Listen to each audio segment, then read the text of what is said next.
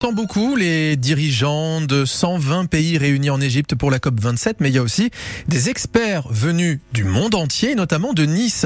On en parle ce matin avec euh, notre invité, c'est euh, Sylvain Antoniotti, le directeur de recherche au CNRS et vice-président euh, d'Université Côte d'Azur en charge de l'initiative Excellence. Bonjour Sylvain Antoniotti. Bonjour et, et merci beaucoup pour l'invitation. Merci d'être avec nous ce matin. Que viennent faire des enseignants-chercheurs niçois à la COP 27 en Égypte?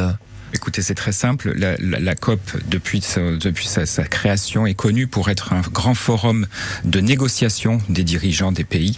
Mais euh, il y a aussi, en marge de ces activités-là, une grosse activité d'échange scientifique à laquelle euh, les contributeurs de tous les pays viennent pour soutenir les décisions politiques et contribuer au débat de fond. Votre rôle, en fait, c'est de, de convaincre les dirigeants de tous les pays, en tout cas de les rallier autour de la cause écologique.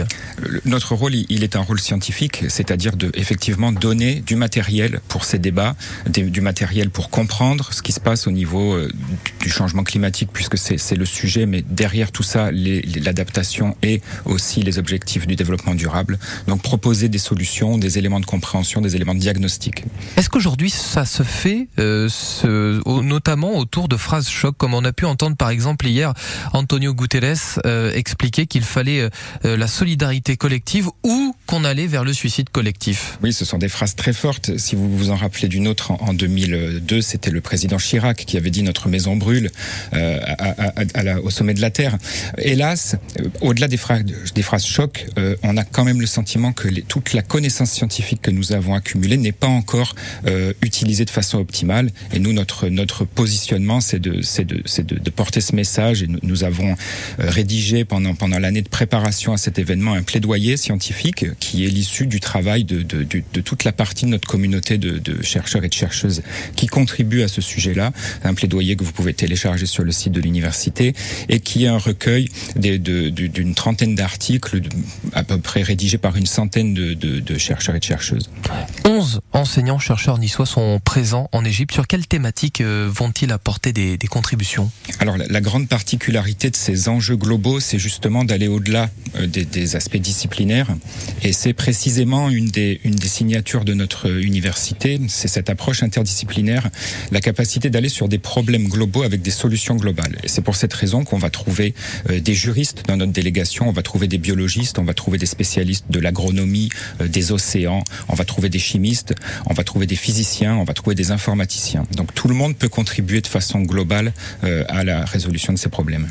Il est 7h49 sur France Bleu Azur et notre invité ce matin, c'est donc Sylvain Antoniotti, directeur de recherche au CNRS et vice-président d'Université Côte d'Azur en charge de l'initiative d'excellence. Sylvain Antoniotti, vous avez des solutions concrètes aujourd'hui pour euh, endiguer euh, cette, ce réchauffement climatique?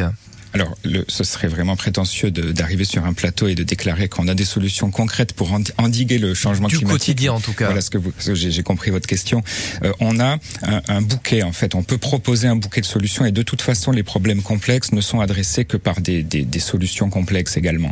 Donc, sur tout un tas de sujets, on, on a effectivement notre communauté qui est très active. C'est pour ça aussi que nous avons une délégation importante sur cet événement qui nous place parmi ou probablement euh, l'université la plus visible et, et, à, à l'événement de cette année. Donc Vous êtes la plus visible aujourd'hui Probablement. Alors on n'a pas encore pu évaluer, euh, mais c'est très probablement ce qui va en ressortir.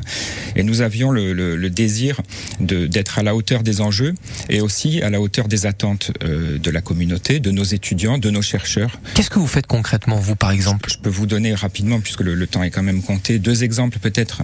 Euh, premier exemple qui porte dans le domaine de, de l'agriculture. Mmh. Nous avons une communauté très forte sur le site d'Université Côte d'Azur, notamment avec, avec nos partenaires INRIA et le CNRS, et l'INRAE pardon, et le CNRS, une communauté qui travaille sur le biocontrôle. Alors le biocontrôle, qu'est-ce que ça signifie? Ça signifie de comprendre les écosystèmes vivants de façon à proposer des solutions pour booster leur, leur métabolisme, autrement dit leur, leur dynamique vivante, sans avoir à utiliser trop d'eau, trop d'engrais, trop de pesticides. Donc ça c'est très concret. Ça permet à la fois de s'adapter au changement climatique puisque les cultures vont être plus à même de croître malgré les évolutions de température, mais ça permet aussi de répondre aux objectifs du développement durable en limitant la pollution.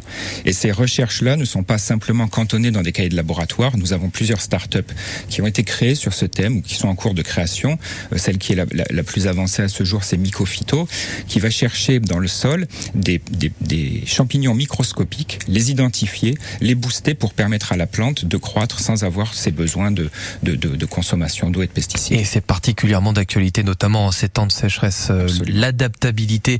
Une dernière question, un dernier point. On entend beaucoup que c'est la COP de l'urgence. Aujourd'hui, est-ce que vous, scientifiques, vous partagez ce constat-là? Bah, je pense qu'on a dépassé euh, ce sujet et on, voit très bien aussi les, plus jeunes qui sont extrêmement euh, déçus de l'attitude finalement j'ai envie de dire des adultes, en tout cas de ceux qui sont au pouvoir pour prendre les bonnes décisions. Donc ça fait longtemps qu'on a dépassé l'urgence. Aujourd'hui, nous avons des connaissances académiques qui sont disponibles. Il faut s'en saisir et euh, faire avancer au maximum ce sujet. Et il faut se servir des connaissances. Sylvain Antoniotti, c'est l'appel que vous lancez ce matin. Je rappelle que vous, vous êtes directeur de recherche au CNRS et vice-président d'Université Côte d'Azur en charge de l'initiative d'excellence. Merci et bonne journée à vous. Merci à vous.